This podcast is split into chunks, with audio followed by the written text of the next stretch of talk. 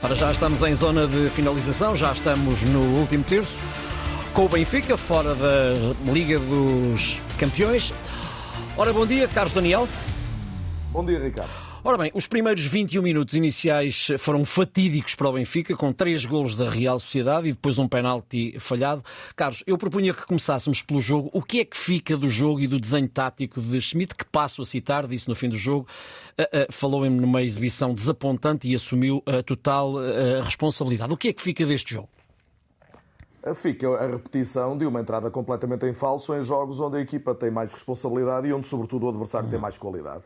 Aliás, eu creio que uma das avaliações eh, menos rigorosas que se fazem da, da época relativamente frustrante que o Benfica está a ter eh, tem a ver com não perceber que já na época passada nem tudo foi perfeito e que, sobretudo nos grandes jogos, na maioria deles, o Benfica falhou. Ou seja, as abordagens como se costuma dizer agora, estratégicas, ou seja, o plano para cada jogo, tem sido abordagens falhadas da parte do treinador do Benfica, não há outra forma de o dizer. A equipa entra como sem perceber bem aquilo que o adversário se propõe fazer e, sobretudo, com uma flagrante incapacidade, não só de contrariar isso, como de criar o seu próprio jogo, quando individualmente o adversário, no mínimo, se equipara à equipa do Benfica. É evidente que há aqui um contraste entre a realidade do campeonato português e o que acontece com alguns jogos desse campeonato, contra Porto, contra Sporting, contra Braga e, obviamente, provas europeias, mas não há, não há dúvida que, chegados a este, a este ponto, de que Schmidt tem falhado redondamente nestes jogos. A equipa, recorrentemente, independentemente do sistema em que joga, eh, tem problemas eh, e, objetivamente, também o treinador alemão demora muito a mexer. Portanto, há aqui um, uma recorrência absoluta deste tipo de circunstância e depois, acho que é relativamente preocupante o treinador dizer que o problema não foi tático e dizer que assume a responsabilidade. Então assume a responsabilidade de quê? Da falta de intensidade dos jogadores? É, é que isso ainda é mais difícil de explicar. Oh, Carlos, o derby pode ser decisivo para a sua continuidade? Há alguma contestação à volta do treinador do Benfica?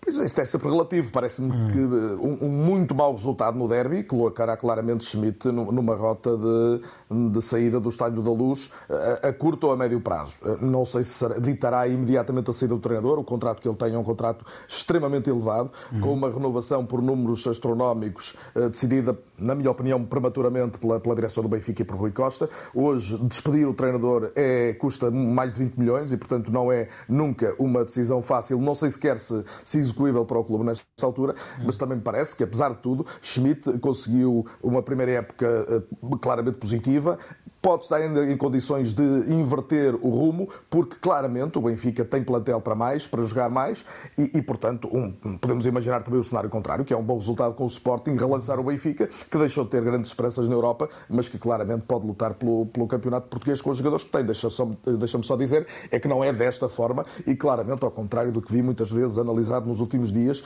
este sistema de jogo não é o sistema de jogo bom para este plantel nesta altura. Pretender jogar num, num, num sistema como este, quando não tem alas naturais, obrigando os jogadores mais competitivos da equipa, como João Neves e Austas, a fazerem a posição onde estão mais desconfortáveis, é desde logo um absurdo. Carlos, em 30 segundos, peço que olhemos apenas o Sporting com o Rakov. Caso ganhem, uh, uh, caso ganhe o Sporting, os Leões, os austríacos do Sturm Graz percam ou empatem a Itália com a Atalanta, o Sporting mantém-se na luta para seguir em frente. O que é que te parece? Parece-me que vai acontecer isso, que dificilmente o Sturm Graz vai, vai conseguir ganhar em Bergamo e que o Sporting, ganhando naturalmente ao Rakov, eh, terá dado hoje um passo muito importante para seguir em frente na Liga Europa. Lembro que o Sporting empatou na Polónia, mas num jogo de circunstâncias particulares, com a expulsão do Jóqueres, uhum. e que hoje, mesmo sem contar com esse jogador, mas jogando com 11 uh, durante, durante o tempo todo, o Sporting é claramente melhor equipa que, esta, que este conjunto polaco. Está num momento muito confortável, muito confiante e, e na minha opinião, é, é mais que provável uhum. que hoje o Sporting Sporting se torne o segundo classificado do grupo e dê um passo decisivo. Obrigado, Carlos Daniel. Voltamos a encontrar-nos segunda-feira.